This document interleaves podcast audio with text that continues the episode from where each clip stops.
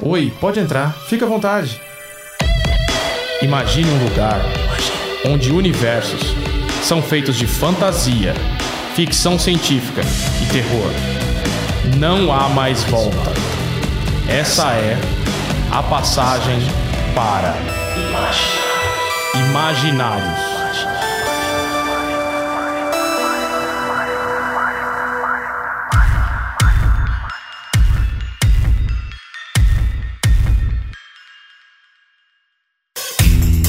Aí pessoal, beleza? Eu sou o Rafael Fernandes e você está no Imaginários, o podcast da editora Draco. E hoje nós vamos fazer um programa muito especial, muito diferente, né? Tô aqui novamente com o meu parceiro editor aqui, o Eric Sama. E aí, pessoal, boa tarde. E hoje nós temos duas presenças importantes. Uma é o nosso querido editor assistente aí e que tá estrelando num álbum muito interessante, Rogério Faria. É isso aí, tamo junto. E estamos aqui com uma figura importantíssima, Carlos Marighella. Quer prefere chamar, ser chamado de Carlos ou Carlinhos? Ou Marighella?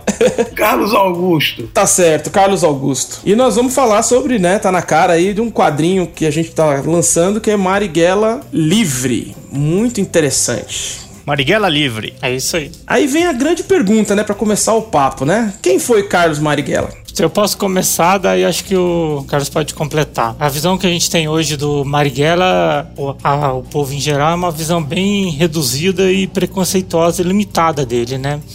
Quando você conhece a biografia dele, você vê que ele foi uma figura muito mais complexa. Ele foi, ah, né, como comunista, militante político, parlamentar, constitucionalista, né, e vai virar guerrilheiro só lá pelos 50 e poucos anos da vida dele, mas sempre lutando pelos ideais dele que ele acreditava de justiça e igualdade. Claro, a gente está fazendo aqui um resumo do resumo, né? Sim. É, mas existem, claro, muitos Marighellas, né? E eu acho que o que é interessante em meu pai é que ele ele é a síntese de muitos personagens, de muitas pessoas e, e, que tem um traço comum. Né? Eu acho que, primeiro, meu pai é um brasileiro, estudante inteligentíssimo, não é?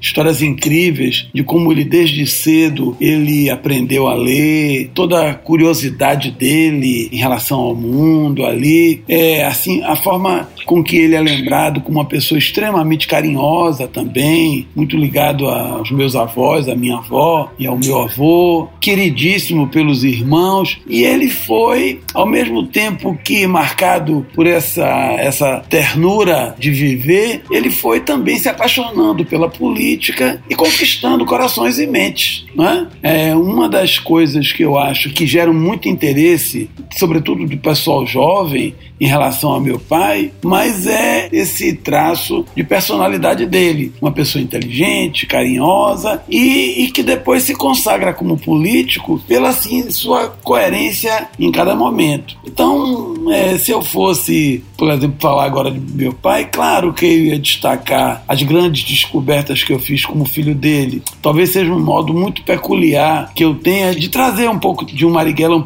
pouco conhecido para vocês. Que, evidentemente, meu pai na intimidade era, é, era mais desconhecido ainda, né? Mas, no entanto, eu quero dizer para vocês que ele era uma pessoa genial, queridíssimo. Poxa, eu estou agora já passei dos 70 anos, né? E eu posso olhar para trás e ver meu pai como um pai, como pai e como avô, né? Ele, minha primeira filha nasceu meu pai estava vivo ainda, ele soube do, do, nascimento dela. Então eu vejo que figura fantástica ele era como pai e, e, e posso, porque muita gente me procura para falar dele, dizer que ele era genial e carinhoso assim com todo mundo, mesmo com os companheiros de partido, mesmo na clandestinidade, mesmo nos bons momentos em que vivemos, né? Porque meu pai foi deputado, houve uma época da vida dele em que ele que ele pôde respirar e contemplar o mundo com muita esperança e com muita vontade. Que período foi esse, Carlos? Olha,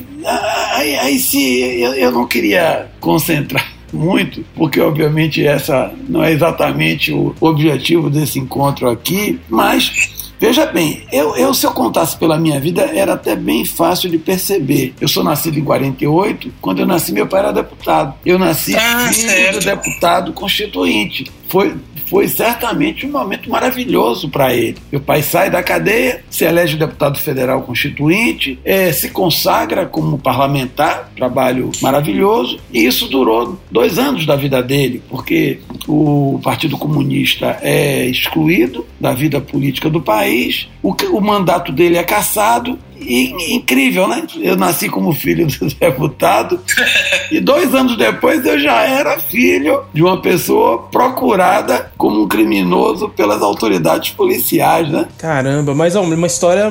A sua apresentação dele foi, uma, foi a coisa mais linda que eu já pude, já pude ouvir sobre um, um pai, sabe? Eu achei muito, é muito bacana. É muito emocionante.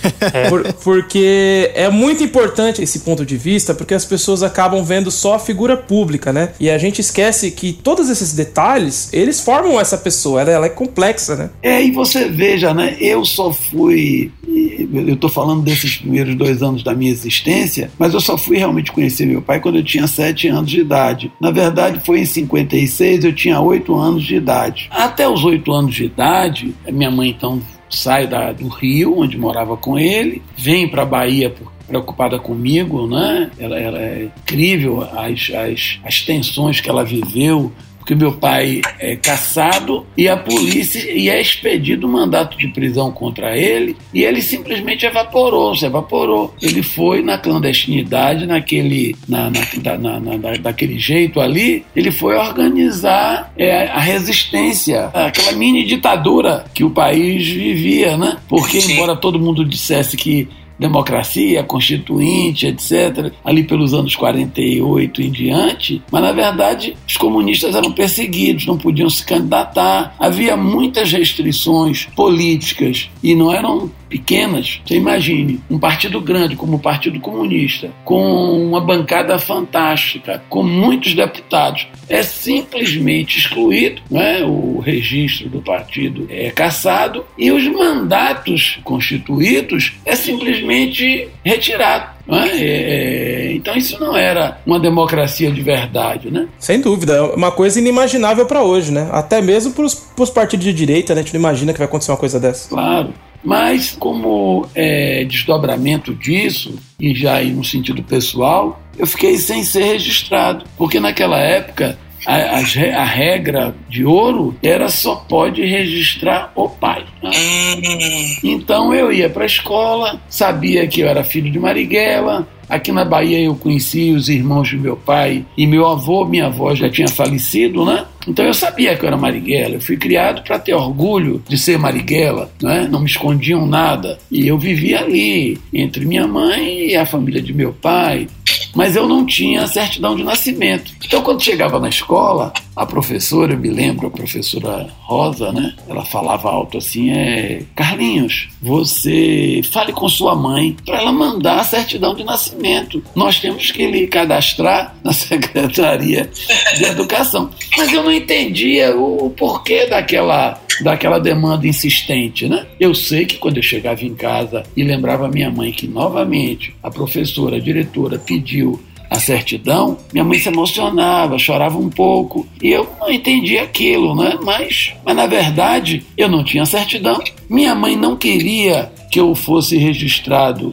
como sem pai, que era a única possibilidade que tinha de legalizar a minha vida assim social, né? E ela, e por muitas razões. Primeiro, porque ela não queria que eu tivesse essa experiência de ser uma criança sem pai. Né? E a segunda coisa é que provavelmente, pelos vínculos que ela tinha de, de, de afeição a meu pai, ela podia pensar que aquilo ali era quase que uma era uma era uma renúncia, era uma traição a uma a um bem querer que ela tinha, né? Na verdade eu também fui fruto indiscutivelmente de um amor muito grande que minha mãe nutriu por meu pai, embora a vida os tenha separado, né? Então eu só vou obter um registro a partir do momento em que você veja como minha vida é relacionado à política. Eu só, Sem vou, dúvida. eu só vou ter um registro quando, em 1955, Juscelino assume, ele próprio, Juscelino, declara que não vai perseguir os comunistas, e a partir da vitória de Juscelino, os comunistas passaram a viver uma vida de semi-legalidade, porque, embora não pudessem se candidatar, o Partido Comunista não podia ter registro, mas pelo menos meu pai podia viver e exercitar uma coisa que, que é, todo mundo quer ter, é, é, digamos, exercer um pouco a sua paternidade. Então meu pai convenceu minha mãe a me deixar morar com ele. Ele já casado com a Clara, né? Minha mãe já casada com seu Carvalho, meu padrasto,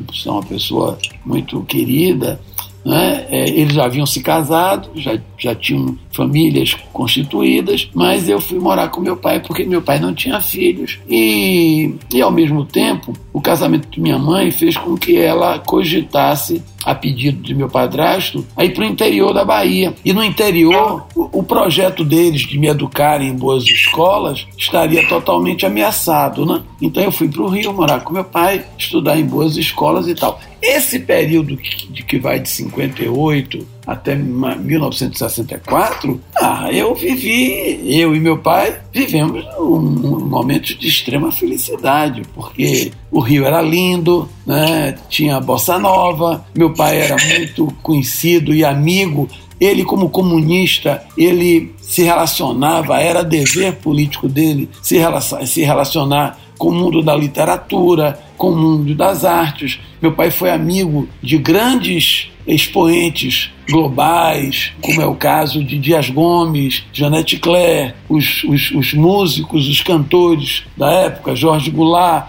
Caíme, Caíme e eternamente amigo de Jorge Amado. Uau, uma, um, grandes nomes, né? São pessoas importantíssimas. Né? Eram todos ou comunistas, ou de alguma maneira simpatizantes, pessoas que tinham relação é, forte e adoravam meu pai. Né? Adoravam meu pai. E o Rio de Janeiro era lindo. Eu saio da Bahia e chego no, no, no, no Rio, aquela grande metrópolis, né? Então foi um momento de deslumbramento. E meu pai, que era uma pessoa alegre e tal, ele gostava muito do Rio de Janeiro. Então tivemos realmente momentos extremamente felizes. E essa felicidade termina com o golpe de 64, né? Então, é uma vida de muitos superlativos e de coisas muito ruins também, não é? Coisas superlativas boas e ruins. É altos e baixos, né? Como se diz, né? Muitos altíssimos e baixíssimos. Bom, em 64 acontece aí o golpe militar aqui no Brasil, né? E o, durante esse período, uma série de coisas começaram a, a, a, acontecer com as mentes, vamos dizer assim, as mentes, principalmente de esquerda, né? De comunistas que tinham naquele período, né? Exatamente, Rogério, quando você estava fazendo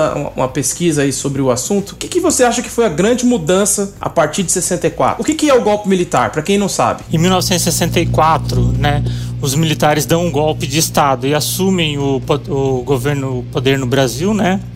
assumem o governo, aos poucos eles começam a perseguir né, os opositores ao, ao regime deles. E é lógico que uma das grandes ameaças eram os comunistas e o Marighella, né? Ele vai se tornando cada vez mais o principal inimigo da ditadura de 64. Desculpa interromper. Você acha que dá para você resumir de uma forma bem simples para as pessoas entenderem o que, é esse tal de golpe? Quando as pessoas falam, ah, deu um golpe militar, o que, é um golpe militar? É um ataque? Eles invadiram? Eles fizeram algum tipo de mudança de lei? Eu acho que é muito legal é, para pessoa que não tá ligada na política entender o que, que é realmente um golpe militar. O que, que define, qual ação que se dá para acontecer um golpe militar. Um golpe militar, né? Eu acho que ele se caracteriza que ele é o, é o, são os militares, as forças armadas, eles tomam o poder de um país de uma forma violenta, uma forma explícita, né? Que foi o que aconteceu em 64. E daí eles instauram um regime que um regime de ditadura, uma ditadura militar. Então eles invadiram, eles invadiram e tiraram a pessoa que estava no poder e colocaram as pessoas que eles queriam no poder. Isso, eles usam a, através das forças das armas, né? Eles tomam poder, tiram civis que estavam legitimamente no, no governo, legitimamente eleitos, e eles assumem esse poder, né, de forma ofensiva. E daí você tem Marighella, que a vida inteira ele como militante político e diversas vezes na vida dele ele tentou lutar dentro das regras democráticas, né, como deputado constituinte, como militante político. E em 64 você tem uma violência do Estado com, com o golpe de 64 e o aumento de perseguição de opositores, perseguição, prisão, tortura e morte de opositores que não deixam outra alternativa para um, militante, um lutador como Marighella, né? Não deixam outra alternativa a não ser responder a essa violência. É aí que ele passa a optar pela luta armada, né? Eu queria fazer uma complementação, ainda como de uma forma muito peculiar, né? O Rogério fez uma síntese perfeita, né? Mas eu queria dizer para vocês o seguinte: eu vivi o pré-golpe militar, porque eu morava no Rio de Janeiro, né? Estava lá ao lado do meu pai. E quero dizer para vocês que o, aquilo que antecedeu o golpe tem muita semelhança por essa situação que a gente está vivendo aqui hoje. Meu Deus. É, era o assunto que eu ia puxar. Sim. ah, que terror. É mesmo? Por exemplo, essa situação de povo dividido, de uma, uma galera se manifestando a favor dos militares, era isso? É, mais ainda. Mas, é, os, os sinais eram, eram ainda mais mais sutis e, e, e, eu percebo bem a, a sua repetição porque vivi naquela época. Mas começou a haver no Brasil ali sempre houve. É, é, bom que a gente saiba que o Brasil vem de um processo político muito antigo, inclusive, em que a sociedade brasileira vai se construindo sempre de um olho no futuro e de uma construção de, de, de um Estado de Direito efetivo e um Estado de Direito capaz de ser distributivo, olhando os interesses da maioria, mas também ele nunca deixou de ter ali figuras influentes e importantes da sociedade brasileira voltadas para garantir os seus privilégios e, inclusive, entender que esses privilégios podem estar ameaçados no, no momento que você cria realmente uma sociedade, digamos assim, para todos. A ojeriza ao comunismo, ao socialismo, decorre muito de uma percepção de que o socialismo seria, digamos assim, uma ameaça aquela ideia de propriedade. Como pensavam essas pessoas? Como é que eu vou perder tudo que minha família construiu séculos, inclusive escravizando pretos e explorando pobres e tal? Como é que eu vou perder isso? Não é? Isso, e ele se coloca como superior também, né? Pelo menos é o que a gente vê naquela coisa dos Estados Unidos, que é onde tá, essa ideologia tá mais clara, que é o, o direito natural, uma coisa assim, que eles acreditam que são o povo escolhido, então eles têm, têm o direito de tomar tudo. Pessoas escolhidas. Mas aí, resultado, esse tipo de, de, de debate, ele ali, na medida que o governo governo trabalhista, e, e, e, me atrevo a dizer, há muita semelhança entre, entre o PTB Partido Trabalhista Brasileiro, que era o partido que dominava o interesse dos trabalhadores, daquela parcela da população que, que vive do seu trabalho, né? Há muita semelhança, inclusive, ali pelos idos dos anos 60 até 64, havia muita semelhança entre o Partido Trabalhista e o PT. Olha, eu posso, eu me atrevo mais ainda a dizer para vocês que Lula é muito parecido com João Goulart nas, nas suas proposições bons vocês sabem o que é que fez de João Goulart o grande herói político do povo trabalhador no Brasil? Ele foi escolhido para ser ministro do Trabalho e ele deu um aumento de 100% do salário mínimo no primeiro dia de gestão dele. Caramba. Era o Bolsa Família. Entendeu? Então isso criou um vínculo entre a população e o Partido Trabalhista que levou inclusive Jango, João Goulart, à vice-presidência e ele, por uma obra, por obra do destino, vai o Jânio Quadros, renuncia, né? E ele assume, ele se torna o presidente. Ali, naquele primeiro momento, já foi criado um primeiro obstáculo. Ele não podia assumir como presidente, porque isso, isso não, não era claro. A Constituição não falava sobre isso. E os militares ali por trás começaram a se manifestar com muito parecido com o que as elites militares de hoje falam, é? de que há imperfeições, que não pode ser assim. E com isso, João Goulart não pôde assumir a presidência inicialmente. Foi preciso que houvesse uma espécie de acordo, uma arrumação, para aceitar a ideia de que ele só poderia ser presidente se houvesse um plebiscito no Brasil para aceitar a ideia de, de, presidencialismo, porque eles não, não consideravam justo, justo que um vice-presidente ali eleito numa chapa, naquela época era possível, né? Você votava em presidente e vice. Então o vice podia ser de, um, de uma corrente e o presidente de outra. Ah, tá. certo. Então ele teve que se submeter à ideia de que ele era, ele não era presidente, ele era, ele era o presidente de um regime parlamentarista e o primeiro-ministro, vocês não se lembram, passou a ser Tancredo Neves. Ah, olha só. Tancredo Neves foi o primeiro-ministro, na verdade, um verdadeiro presidente do Brasil, enquanto se arrumavam aquelas regras políticas institucionais para dar efetivamente o mandato de presidente a, a Jango. Quando ele finalmente concluído o, o plebiscito, em que a população se manifestou assim acachapadamente a favor do presidencialismo, porque o presidencialismo era realmente o reconhecimento de que o Brasil seria governado por, por, por, pelo personagem, por João Goulart, né? Quando isso começou, então as vozes começaram a surgir, dizendo que o, o, os nossos tribunais não sabiam decidir, dizendo que era, era impossível que os militares não, não, não agissem. Ou seja, foi se criando um modelo de questionamento que aí tem muita semelhança ao que a gente tem hoje, porque o que a gente está vivendo agora? É uma tentativa de criar uma, uma crise realmente artificial para descobrir defeitos nesse modelo imperfeito que a gente vive, porque na verdade nunca houve uma democracia perfeita no Brasil, e na verdade criar fatos que possam encorajar os militares e por trás dos militares os grandes, a elite econômica e financeira e que tem domínio efetivamente da economia do Brasil para que surja um golpe. É claro que a gente está vivendo uma situação bastante diferente hoje, porque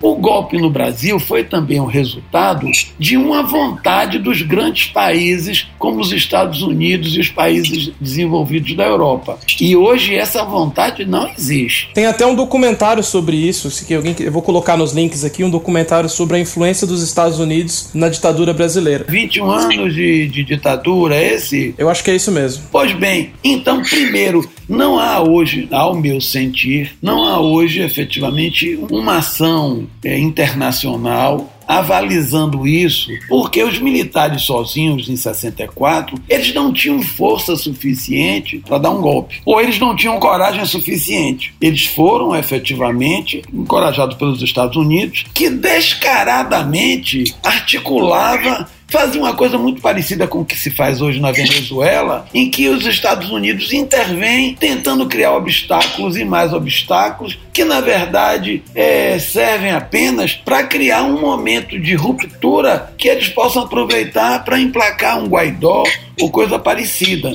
No nosso caso, é indiscutível que o senhor Bolsonaro hoje é o nosso Guaidó, porque ele percebeu que o sistema político do Brasil ele não pode ser exercido plenamente por um só nome, por um só personagem. Isso não é do desejo dele. E ao mesmo tempo a gente nota que as lideranças militares que nunca foram questionados, que continuam burocraticamente dirigindo os destinos das Forças Armadas no, no, no, Brasil, eles estão gostando do jogo. Mas eu não queria, com essas palavras, palavras dizer estamos à beira de um colapso. Na verdade, a minha análise é que a gente ainda está muito distante disso, porque uma série de elementos de adesão, é, tanto da elite brasileira, veja, por exemplo, o posicionamento da imprensa. A Globo, surpreendentemente, não apoia as iniciativas. É, tô surpreso. Ao mesmo tempo que eles não apoiam, eles, quando vão fazer algum contraponto ao Bolsonaro, eles trazem a direita moderada como esquerda, como fizeram agora nas manifestações manifestações por conta do George Floyd, né? A gente tá vivendo uma, uma situação aí. Essa loucura que, que Bolsonaro bem representa, ela não está efetivamente assinalado por, por esses segmentos. Né? Nem tampouco a gente pode afirmar com toda certeza que esses militares, cuja ideologia é a mesma ideologia do passado, que eles apoiem uma iniciativa dessa, porque não há certeza efetivamente de que uma coisa como essa triunfaria. Mas o golpe se dá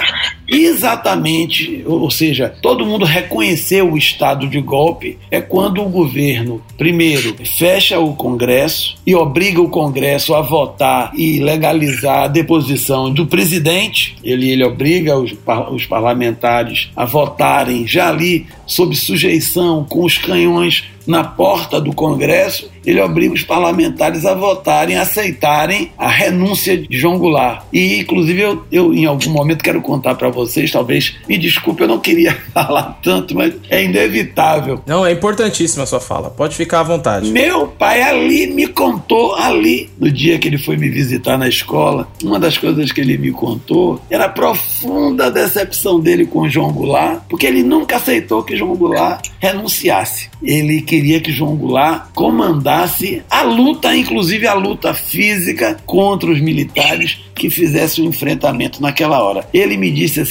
quase aos prantos, na escola onde ele foi me visitar, ele disse: João Goulart não podia ter nos, nos abandonado nessa hora, porque era preciso uma voz do presidente convocando a reação para que desse ao povo a oportunidade de se insurgir ou mesmo desse aos militares que não que eram legalistas a senha para se contrapor aos militares golpistas que botaram os canhões na rua contra o povo, contra o Congresso. E ao lado disso foi criado as regras de fins do, do, do, do habeas corpus, de cerceamento de atividade do judiciário, e foi criada a Lei de Segurança Nacional. Tudo isso foram um conjunto de atitudes que realmente caracterizaram efetivamente essa situação de golpe mesmo, de golpe militar, de golpe militar civil, né? Porque muitos civis da, da, da alta elite aderiram imediatamente a, a, a, isso e apoiaram aquelas iniciativas que privou a gente de eleição para presidente, governador, prefeito, que caçou os direitos políticos de milhares e milhares de brasileiros. E até recuperar isso foi muito chão, né? Demorou muito, porque com os caras controlando a máquina de poder, fica muito difícil a população reagir, ser informada adequadamente, já que os meios de comunicação também eram censurados. Os números não são reais, é muito difícil, né, de cair a ficha, né? É, mas de qualquer maneira, o pré-golpe foi realmente uma escaramuça que se prolongou ao longo do tempo, não foi uma coisa de, de meses sequer. Houve realmente um, um conjunto de ações para desacreditar as instituições, para inclusive havia uma insatisfação muito grande, porque a corrupção na política existia e isso era explorado inclusive como uma falência da democracia no Brasil, né? Então, tudo isso era exacerbado exatamente para que uma parcela da população é, perdesse a fé naquela, naquela construção que estava em curso, porque o Brasil nunca teve uma, uma democracia perfeita. Agora, a classe média, que tinha uma situação melhor, essa realmente aderiu ao golpe porque haviam as greves, havia muita. Eles eram os principais interessados, né? Como hoje, né? Quem está interessado em abertura de isolamento no meio de uma pandemia? Quem que tá preocupado com a economia numa hora dessas? São as grandes elites que não vão dar a cara aqui na rua para trabalhar. Agora, um papel importantíssimo, que bom que se diga, é o papel que a igreja representou. A igreja apoiou entusiasticamente o golpe militar e deu a uma parcela da população um certo conforto existencial, entendeu? Semelhante ao que rola hoje com as igrejas evangélicas. Né? Exatamente. Né? Há muitos pontos de convergência, não é? E um relato detalhado sobre esse assunto que pode ser em outra hora, pode mostrar mais essas, essas convergências. Mas foi isso efetivamente que caracterizou, que foi a síntese do golpe. Foi quando eles finalmente conseguiram excluir os tribunais das decisões nacionais, conseguiram interromper a atividade parlamentar, conseguiram calar a imprensa, como eles fazem hoje. Não é esse negócio de bater os militantes bolsonaristas, bater nos repórteres. Isso é uma tentativa de poder falar sozinho. É o controle narrativo que fala, né? Intimidação. Né? E tem um outro fator que rola hoje que eu acho que é um grande diferencial, que é a percepção de que você pode construir uma narrativa paralela e criar narrativas diferentes. Então, existem pessoas que nunca vão entender algumas coisas que a, gente está discutindo aqui, porque a percepção de mundo, né, todas as informações que ela recebe, as pessoas do seu convívio, construíram uma realidade paralela, né, em que o Bolsonaro é uma pessoa maravilhosa, que quando ele fala parece Jesus falando, que eu já vi a galera falar isso. Caramba, não sei que Jesus é esse, né? Deve ser. Tem toda uma construção ideológica por trás que cega também uma parte da população. E a religião é parte fundamental disso. Bom, vamos, vamos passar para um, um outro tópico. Acho que a gente conseguiu definir muito bem esse período aí, bem interessante e assustador, né? Percebendo que tá, parece com a nossa realidade. Mas aí, se, se a coisa começou a engrossar de vez em 64, nesse período, Marighella viveu principalmente essa questão da resistência, né? Que acho que é até, até 69, não é isso? Até 68, desculpa, que é o, o AI-5. Como foi esse período? O que, que significou de 64 a 68? Quais foram as mudanças que aconteceram? E principalmente, como isso afetou a vida de quem era comunista, quem tinha uma voz diferente do que o desejava o poder? E sabe por que essa pergunta é, é especialmente interessante, Carlos? Porque eu vira e mexe pergunto pro meu pai, pra minha mãe, pros meus avós,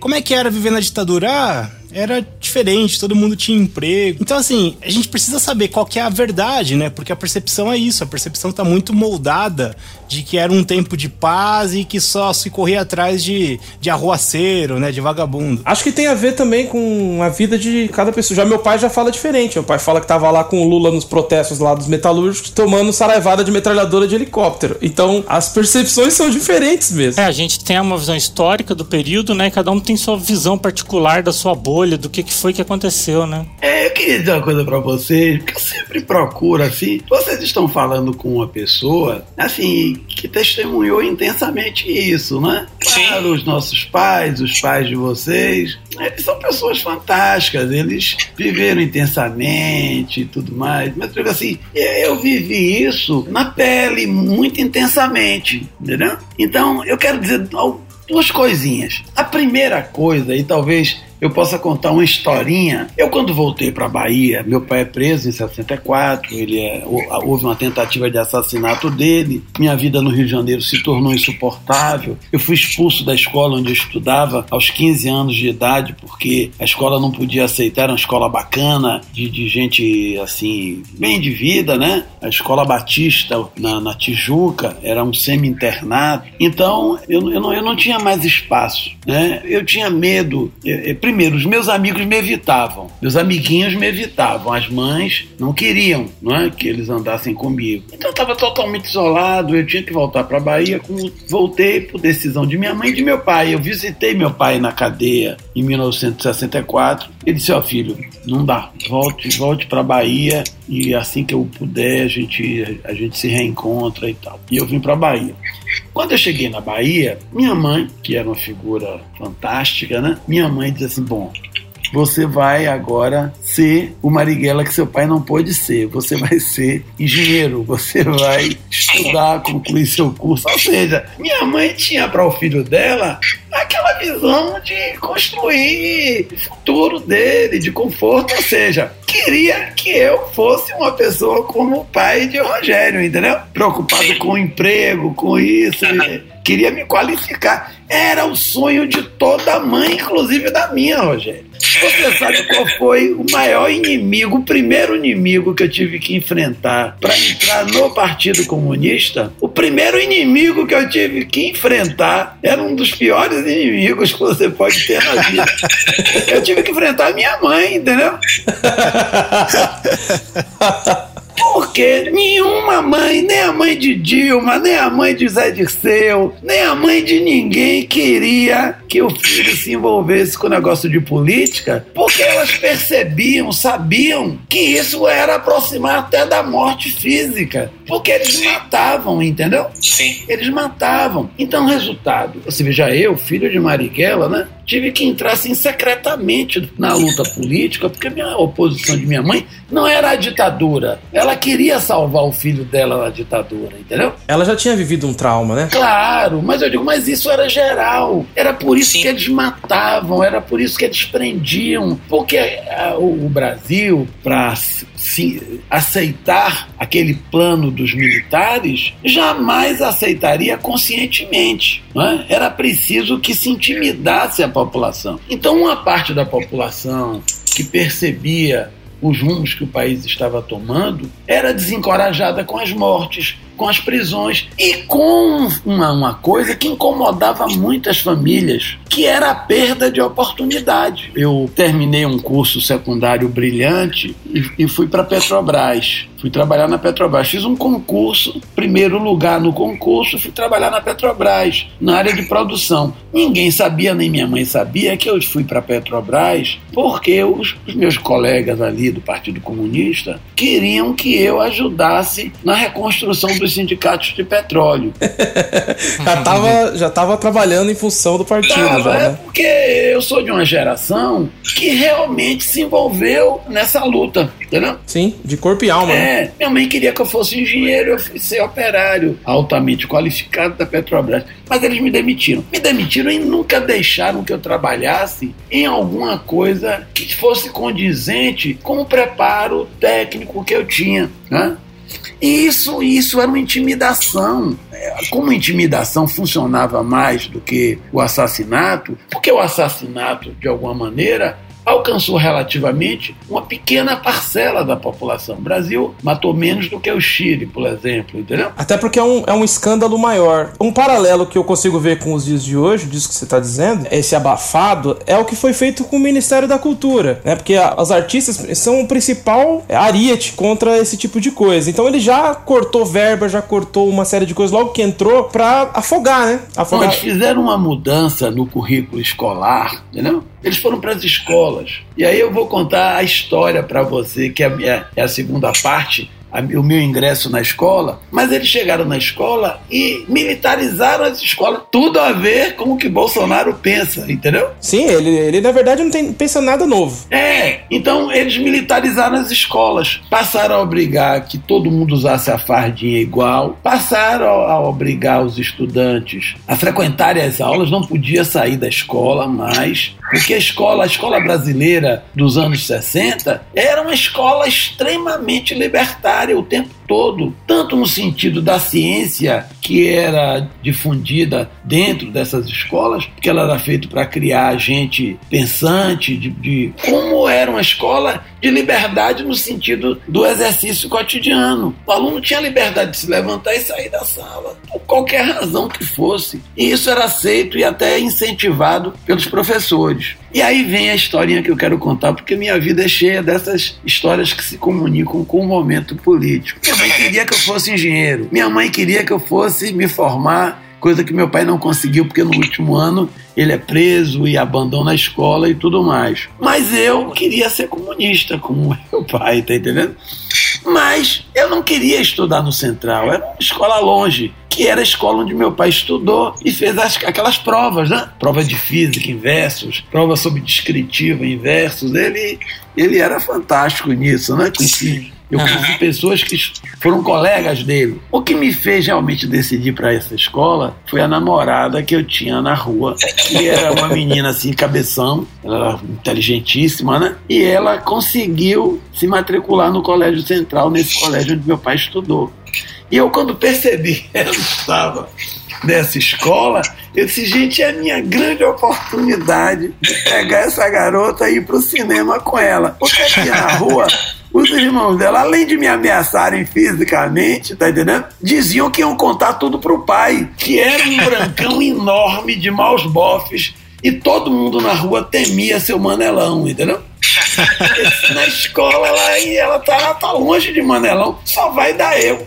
E eu entrei na escola que era a escola da liberdade, era a escola que você podia sair, ia uma matinê, como a gente chamava aquelas sessões de cinema, né? Matinais da manhã, podia levar ela para uma matinê num cinema bem escuro. E quem sabe, quem sabe o que aconteceria lá, eu e ela sentado ali naquela cadeira de trás, entendeu? E aí, quando eu entro na escola, no dia que eu comprei minha fardinha e tal, foi o dia que eles escolheram para militarizar a escola, porque a partir daquele primeiro dia de 1965 né? porque em 64 o golpe ainda foi construindo as suas regras, mas em 65, quando eu entro finalmente na escola onde meu pai estudou, onde tinha a prova que ele fez em versos colado num painel de como um galhardão supremo da escola, né? O nome dele, a assinatura dele, a prova. Era um aluno que todo mundo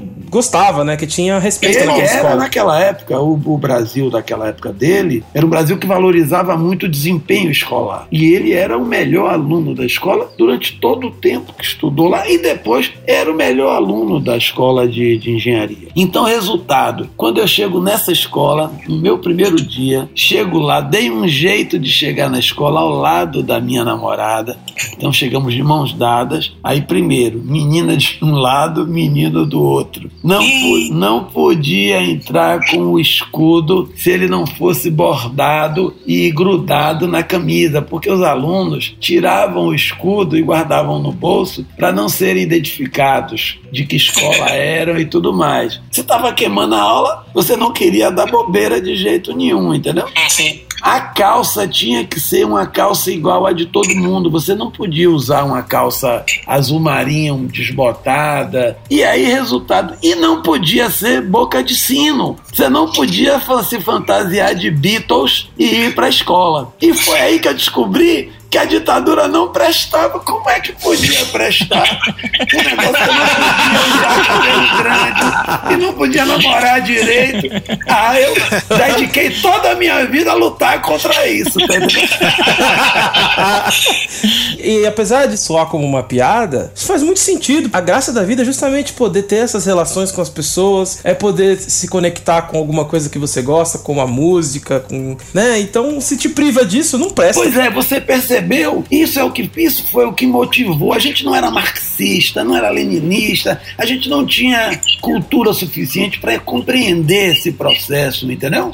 Mas a ditadura era uma coisa é, inidônea, era uma coisa ofensiva porque eles não nos deixavam viver como jovens. E foi por isso que a nossa juventude, a juventude, principalmente a juventude assim, classe média, a juventude, porque o povo, de um modo geral, percebia que a ditadura era nociva porque diminuía o salário e porque impedia que as pessoas protestassem e lutassem por suas conquistas. Mas a ditadura foi uma violência sob todos os aspectos. E, e, todos eles, você pode pegar Dirceu, Dilma, quem quer que você pegue daquela época e que está vivo até hoje, é, e não se engane. É? é um, uma, um fato extremamente motivador era exatamente o conceito de sociedade que aqueles militares estavam criando que tem muito a ver com esse moralismo de bolsonarista, entendeu? De, de não aceitar a homossexualidade, de, de querer impor um padrão, inclusive assim vincular isso a uma espécie de, de sanidade religiosa, não é? que é uma coisa extremamente perigosa para a gente. Então, posso dizer a vocês que a ditadura também ela era, ela era percebida por esse tipo de. E claro, a gente viveu um. Pense um Big Brother pior do que esse da, da, da Globo era o que a gente vivia. As pessoas viviam silenciosas porque o país gastou milhões e milhões e milhões e bilhões que podiam ser gastos em educação, em saúde, em bem-estar para a população, gastou para vigiar as pessoas. É incrível. Quando eu tiver oportunidade, aí volto a mim, não, não porque eu fosse nada assim particularmente importante, digamos assim, mas o fato de ser Marighella concentrava em mim essas ações ações né, de perseguição, de vigilância. Imagina. Então eu vou hora dessa mostrar para vocês a minha ficha. Os que me vigiavam, eles faziam um relatório sobre minha vida. Eu, assim, menino, com 16, 17 anos. Que loucura, né? Você já estava vigiado. Mas era esse país louco que esses milicos inventaram naquela época, tá entendendo? É isso que a gente não pode deixar voltar a ser, sabe? Parece às vezes que a gente tá às bordas disso daí novamente, né? É, tá, acho que não. Eu sempre digo, ah, eu, eu, eu acho que vocês que são jovens devem ver o mundo com muita esperança também, mas não sem ameaças, né? não sem ameaças. O mundo é para ser lutado, né? Não dá para viver de forma Que passiva. a não. juventude de hoje tem a mesma coragem e vontade que a minha geração teve, entendeu? E como eu estou lhe dizendo, muito da motivação nossa decorria do nosso desejo de viver em liberdade, como liberdade mesmo, como essa que a natureza proporciona, não é? E você poder ter uma vida social humana realmente. Agora ali a luta terminou por fazer a gente aperfeiçoar um pouco ah, os fundamentos da nossa vontade de lutar. Muitos se tornaram comunistas ferrenhos até com o tempo, embora o comunismo mesmo nunca tenha sido ameaça ao Brasil, hora nenhuma, né? Se você for pegar o- a situação política que o Brasil viveu, nunca não estava no calendário de nenhum grande país, da União Soviética, da China, de Cuba, que o Brasil fosse realmente se transformar num país que vivesse sob a égide do comunismo. Ele é sempre um inimigo imaginário muito conveniente, né? Então, isso é, foi uma invenção que se criou e tal. Mas nós lutamos, lutamos. Foi muito, e foi muito legal. Né? Eu tenho muito orgulho de ter descoberto essa violência e ter tido a coragem de lutar. Muitos não conseguiram perceber o que estava acontecendo, entendeu? A gente vê hoje que isso é uma coisa até um pouco assustadora. Ver algum amigo próximo que não consegue enxergar o que tá acontecendo, né? Mas Sim. Isso é verdade. Muitos não, não perceberam. E, claro, a ditadura teve uma, uma estratégia de conquistar a classe média, que na, naquela época era menos significativa. Lembrem-se que em 1964, metade da população brasileira vivia na zona rural. Hoje, Caramba. é 10%, entendeu? A população rural, ela tinha um grande significado. Então já era um segmento que estava à parte de toda aquela modernização, industrialização e tal que foi criada, é? Estava à, à parte dos hospitais, de- porque os- o Brasil se endividou muito. Os países estrangeiros, como os Estados Unidos, não só deram apoio político, mas endividaram o Brasil, emprestavam dinheiro ao Brasil fácil, e o Brasil levou anos, décadas e décadas para pagar todos os tostões que recebeu e mal empregou, né? É verdade. A gente editou aqui o, o quadrinho do Rogério, né? A gente leu várias vezes e, e achei interessante o recorte que foi feito. Aí eu queria perguntar aqui pro Rogério, para aproveitar também e a gente fala um pouco sobre isso. Rogério, quais foram os critérios que você teve na hora de escolher as temáticas das três histórias que você escreveu? O nome do quadrinho é Marighella Livre, né? E a gente tentou usar isso daí como tema. A vida de Marighella é muito rica e cheia de fatos que gerariam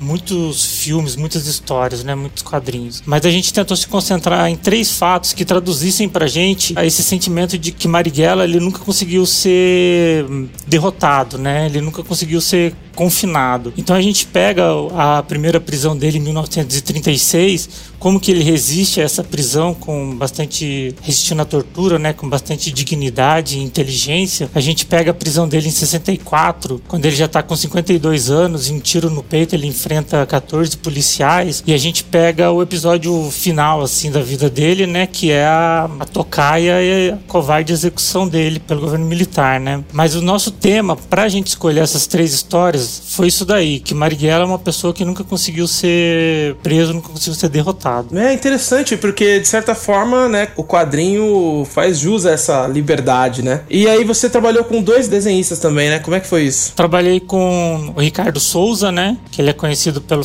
criou o personagem Zé Murai, tem duas publicações já com o personagem. Então o Ricardo Souza participou comigo em duas histórias, que é a primeira que é a Marighella Livre, que leva o título do álbum, né? E a segunda que é Marighella em cartaz, que a gente traz o personagem Marighella para os dias atuais e tenta criar uma alegoria ali usando esse episódio do filme dele que nunca sai, né? E na terceira história, que trata da execução de Marighella, que aí chama Marighella Vive, a gente convidou o Jefferson Costa, que é um dos grandes quadrinistas nacionais aí, ganhou o Jabuti no ano passado com Jeremias, né? Muito legal, acho que, que o, o projeto traz uma, uma visão interessante. Você chegou a, a dar uma olhada, Carlos, no, no quadrinho? Sim, claro, sei, né? E quero dizer, primeiro, expressar minha alegria, não é? E minha admiração por esses jovens aí, não sei se são todos jovens, mas então me expressar minha grande admiração, né? Primeiro porque esse quadrinho é mais um trabalho que enfrenta essa tentativa de silenciar Marighella, entendeu? Ela é fantástica, é uma ideia genial. Segundo, o quadrinho é uma forma de comunicação com gente jovem, não é? Meu, meu pai, aliás, gostava dos quadrinhos. Eu, quando era menino, ele frequentemente me trazia os quadrinhos e, se, e muita gente que trabalhava com comunicação na área de política e tal usava os quadrinhos, mas meu pai não era, ele me trazia o Mandrake, o Fantasma, assim, as grandes revistas que faziam sucesso, inclusive o Pato Donald. Eu li muitas histórias do Pato Donald que meu pai trazia frequentemente para mim. Ele pegava na banca de jornal e trazia para mim. Então é fantástico. Eu gostei muito, um trabalho bem feito. E aí isso é importante porque muita gente às vezes quando vai tratar de Marighella encontra soluções que são alternativas, né? Não dá muita importância às vezes a forma ali, né? Aí como Marighella por si só já é um conteúdo rico e importante, as pessoas muitas vezes esbarram nisso. Não, esse trabalho é um trabalho muito bem feito. Eu quero até expressar aqui, porque tenho essa oportunidade, minha, essa admiração. Belo trabalho, eu estou muito contente que ele tenha sido concluído e até sinto que vai ter o, outros capítulos aparecerão. Olha, se depender da quantidade de histórias que você contou pra gente aqui fascinantes, é, dá para fazer uma série longínqua língua. Adorei, estou muito contente, vi uma coisa de qualidade. E certamente, Rogério e a equipe que trabalhou com ele, vocês vão se orgulhar muito desse trabalho. Já devem estar orgulhosos, mas vão se orgulhar muito desse trabalho no futuro. Absolutamente orgulhoso de, de poder participar de uma publicação como essa. É só de conhecer você, Carlos. Essa conversa que a gente teve enche a gente de esperança, porque se você que viveu tudo isso na pele, tendo o histórico familiar, seu pai foi alguém que esteve envolvido de corpo e alma mesmo na política. E mesmo assim você consegue passar tanta alegria, esperança, sentir muita afetividade. Você é um cara muito carinhoso para falar de coisas tão duras. E isso foi muito inspirador e especial para mim, pelo menos pessoalmente. Não, acho que para todo mundo, né? Porque a gente entra ultimamente às vezes nos momentos de desespero, né, de imaginar como que vai ser daqui para frente. E é isso que o Eric falou mesmo, é bastante inspirador mesmo. Foi muito rico e muito animador para falar a verdade verdade. E espero que as pessoas que estiverem ouvindo esse podcast tenham essa sensação também que a gente teve aqui. Sei lá, achei que ia ser um assunto super duro e no fim eu achei um assunto sobre amor, né? Sobre amar o próximo e fazer alguma coisa por ele, né? Mais do que uma questão religiosa, uma questão humana e moral, né? É, dá uma esperança, né? Uma esperança consciente da luta, mas uma esperança. Beleza, adorei também, viu? Foi ótimo esse encontro com vocês aqui. Vamos ter a oportunidade de nos vermos outras vezes, né? E, e claro, eu Estou muito contente com o trabalho que foi realizado e, e, sinto que esse tipo de trabalho ele frutifica, não é? Porque é, a gente precisa efetivamente conscientizar a nossa população, se conscientizar da importância da democracia, da liberdade, da solidariedade, essas bandeiras que Marighella é, ergueu o tempo todo. Ele, ele é um uma figura realmente inspiradora, né? Tem tentativas de calar essa figura o tempo todo, logo é mais importante ainda quando a gente vê que as forças contrárias defendem valores completamente obtusos e tentam calar essa voz, é porque ela é muito importante e precisa ser exposta. Assim, a gente às vezes não conhecendo a história do, de Marighella, a biografia dele, você não acredita que existiu uma pessoa assim tão próxima, né, aqui, com uma convicção tão forte e tão assim corajoso na luta dos seus ideais que às vezes parece mesmo que é um personagem de pura ficção, mas é real, né? Então vamos, vamos fechar aqui. Eu queria primeiro de tudo agradecer muito, mas muito mesmo a sua presença, Carlos. Foi muito especial para nós. Tá todo mundo em isolamento, né? Então deu aquela sensação de ser abraçado, sem brincadeira. Muito obrigado mesmo. Os seus relatos aqui enriquecem o quadrinho, enriquecem a percepção que a gente tem da história do Brasil, de quem nós somos, né? De quem nós somos como povo e foi incrível. Agradeço também ao Rogério por ter apostado aqui na Draco, acreditado na gente. A gente já tinha um quadrinho sobre ditadura que foi eu que escrevi, mas ao mesmo tempo sinto que o Marighella complementa esse quadrinho e traz aí possibilidades do que a gente pode fazer mais à frente. Ok, muito obrigado também. Eu estou muito contente por ter tido essa oportunidade de encontrar gente jovem. E claro, né, vamos torcer para um presencial, porque porque só aqui pela né? internet não é suficiente, gente. Também acho que não é suficiente. Acho que é importante eu conhecer pessoalmente. Vamos ver quando essa vacina aí ou um tratamento sair, a gente se sentir mais seguro para transitar, né? É, a gente vai ter que superar esse momento, mas acho que a gente vai conseguir, né? Eu agradeço ao Carlos Marighella participar desse podcast com a gente, agradeço o pessoal da Draco ter dado a oportunidade de publicar aí com vocês, né? Eu acho que a minha mensagem que fica é que Marighella ele tá mais vivo, né, do que nunca e que a gente tem que ter consciência que a luta é permanente, né? E que cada um tem o seu papel nela sempre, né? E agradecer o pessoal aí que tá ouvindo. E é isso, pessoal. Esse foi um emocionante episódio de Imaginários. Eu tô aqui muito feliz e torcendo aí para que vocês tenham gostado. Se você quiser conhecer o trabalho, né, sobre esse quadrinho Marighella livre, você pode entrar no site editoradraco.com e adquirir o seu exemplar. A gente também tem outros quadrinhos que não só são de teor político ou não, é, todos os nossos quadrinhos são políticos, né, mas são quadrinhos de entretenimento com alguma coisa que faz você pensar. Então você pode ir lá conhecer o nosso catálogo. Também encontrando a gente nas redes sociais, arroba editora Draco. É isso, valeu!